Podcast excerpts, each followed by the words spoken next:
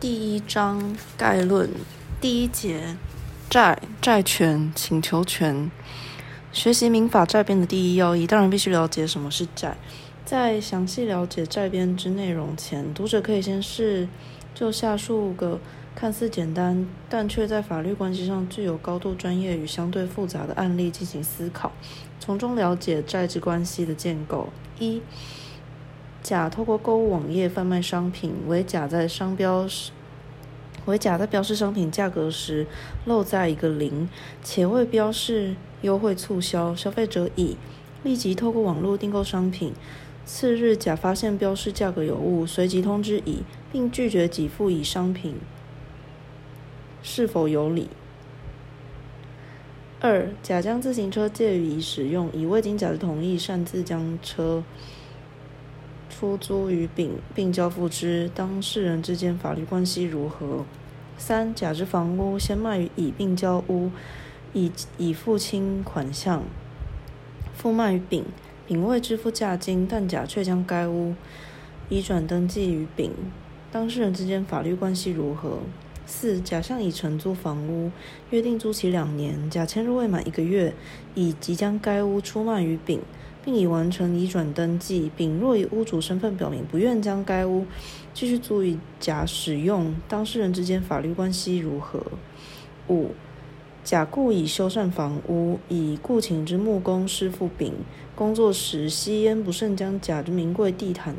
烧破，当事人之间法律关系如何？上述案例究竟要思考什么？请读者不要先尝试寻求解题的答案。对于初学法律之人而言，这是根本不可能达成的任务。正确的态度应是先了解，在现实生活中，若确实遭遇到了上述问题，当事人间可能会有哪些关系？更确切而言，究竟这些人之间可能会存在什么争议？有什么需要解决的问题？又有什么希望达成的目的？如果当事人一一切割开来，以一对一的方式个别检讨，大概会先涉及到的是甲与乙、丙与甲之间有何关系。当然，也可能从物的层面思考，到底所涉及的物是归属于谁所有。但这也同时回到甲与乙、甲与丙之间，就该物而言有何关系的相同问题。而所谓有何关系，暂且抛开身份关系不谈，财产法上的意义就是任何。有何司法上的权利与义务关系，这就是我们要探讨的民事法律关系。一、债编之编排与地位。就上述案例而言，甲与乙之间、甲与丙之间有涉及到买卖、借贷、租赁或承揽的关系。这种人与人之间的关系，经由买卖、借贷、租赁或承揽的牵连，已非路人甲与路人乙的关系。但其间究竟会产生什么关系？就上述案例三买卖之关系，可能随意联想到的，例如房屋只有一间，经一屋二卖的结果，无论该屋属于谁所有，一定会有人无法取得。无法取得的人究竟应该对谁主张落空的期待与权益？或是每一个人都想取得该屋，但未达到目的，对于其他人又要如何主张或反驳？这个无法取得房屋。的人又应该对谁以及如何寻求救济？这些问题使得我们必须回到发生关系的源头——买卖关系，去检讨当事人彼此间可能发生的相关权利与义务关系。不可否认的，无论在买卖、借贷、租赁或承揽等情形，也只有当事人间才存有上述之关系。此乃特定人与特定人间的法律关系，也就是法律上所所称债的关系。因此，民法上所称之债权，即是由特定人向特定人主张的权利。债权人仅得对其债务人主张其债权，债务人以外之人则不受关于债之内容的拘束。此为相对关系、对人关系，故债权即为相对权、对人权。因为债的关系为为特定人之间的关系，以上述案例三而言。因为只有甲与乙或甲与丙间才有买卖关系，乙与丙间并不存在此种关系，所以甲与乙的关系就必须和甲与丙之间的关系切割开来，个别看待，不可混为一谈。至于物的归属所涉及到的物权关系，则为另一财产法律关系。因为物只有一个归属的关系，但买卖关系却是多重的关系。一个归属乃唯一的绝对关系，排他的关系，所以物权为绝对权、对事权。民法乃私人之间权利义务关系的一般性规定。关于民法的结构编排，可参考《正冠与民法总则》，二零二一年七月版。二十六页以下，以其规定的内容为标准，可区分为财产法与身份法。身份法是针对于存在一定身份的人间所发生的权利与义务关系。身份法的规定主要存在于民法亲属编第九百六十七到一千一百三十七条，与继承编第一千一百三十八条到一千两百二十五条。财产法则系因财产所生的权利与义务关系，包括了民法债编第一百五十三条到七百五十六条之九，以及物权编第七百五十七条到第九百六十六条。债编的规定主要是涉及到特定人与特定人间所产生的权利义务关系。民法债编的规定就是通常所称的债法。上述之关系可用图例表达如下。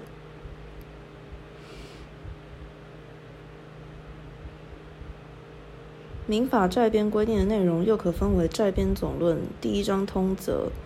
第一百五十三条到三百四十四条与债编各论第二章各种之债第三百四十五条到七百五十六条之九。前者乃所有债之关系共同适用之原理原则，其范围大致上从债之发生、债之标的、内容、效力变更到消灭；后者则涉及。个别具体债之关系，例如买卖三百四十五条、租赁四百二十一条、借贷四百六十四条、承揽四百九十条、保证七百三十九条等个别契约关系。民法债编并非独立之章节，其规定仍有与其他各编之规定在体系上具有相当之关联。一、与民法总则之关系。民法总则乃有关民法一般原理原则的规定，而债编乃特定人与特定人之间法律关系的特别规定。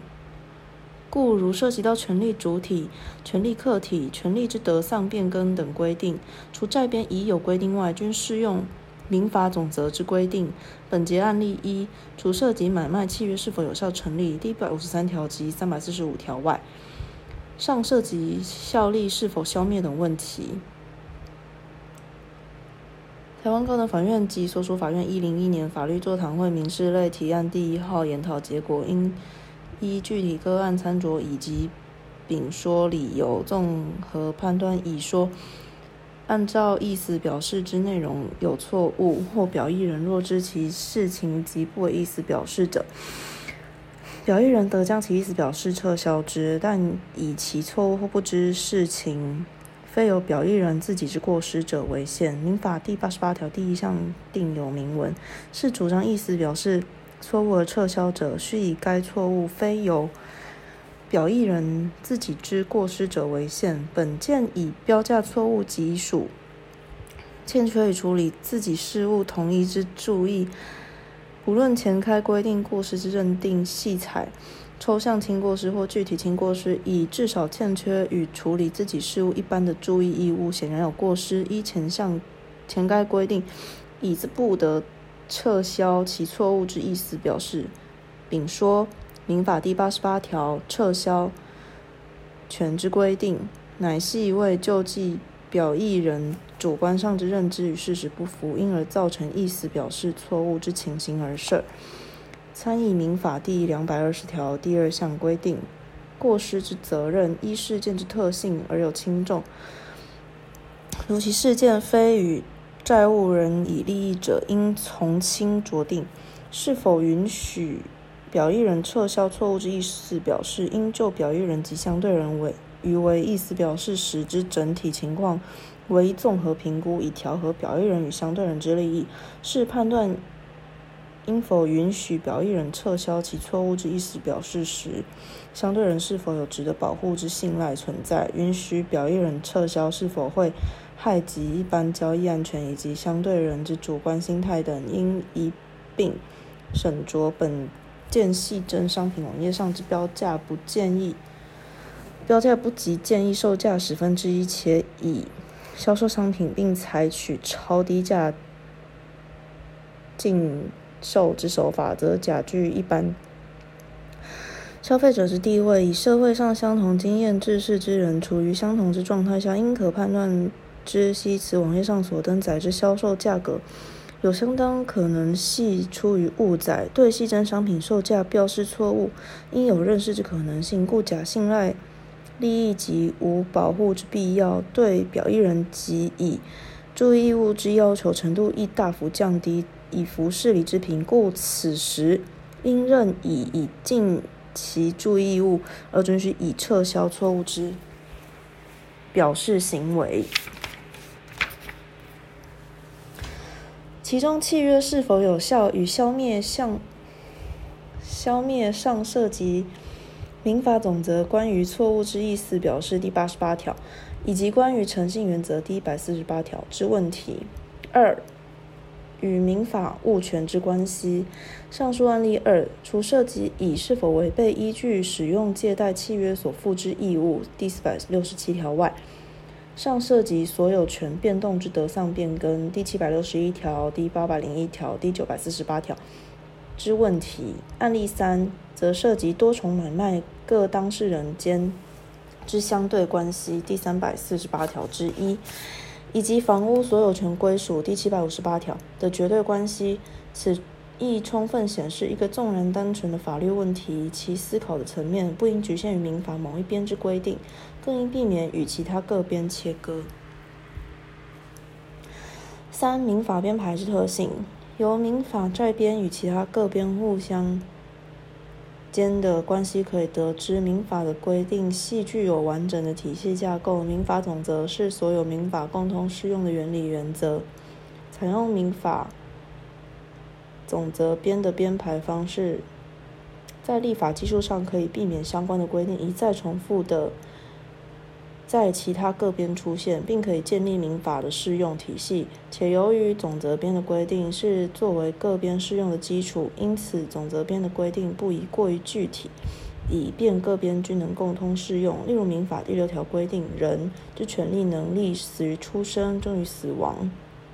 乃适用于任何自然人，但编排民法在编第一章通则第一百五十三条第一项规定，当事人互相表示。表示意思一致的，无论其为民事或末世，契约即为成立。所称之人，则具体的限于有互相约定的双方当事人。而编排民法债编各论民法第三百四十五条第一项规定，称买卖者为当事人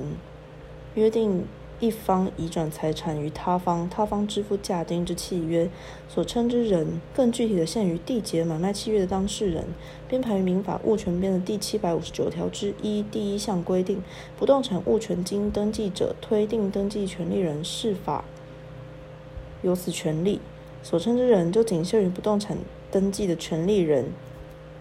立法者此种规定的编排，乃由抽象的总则编规定到具体的债编及物权编规定，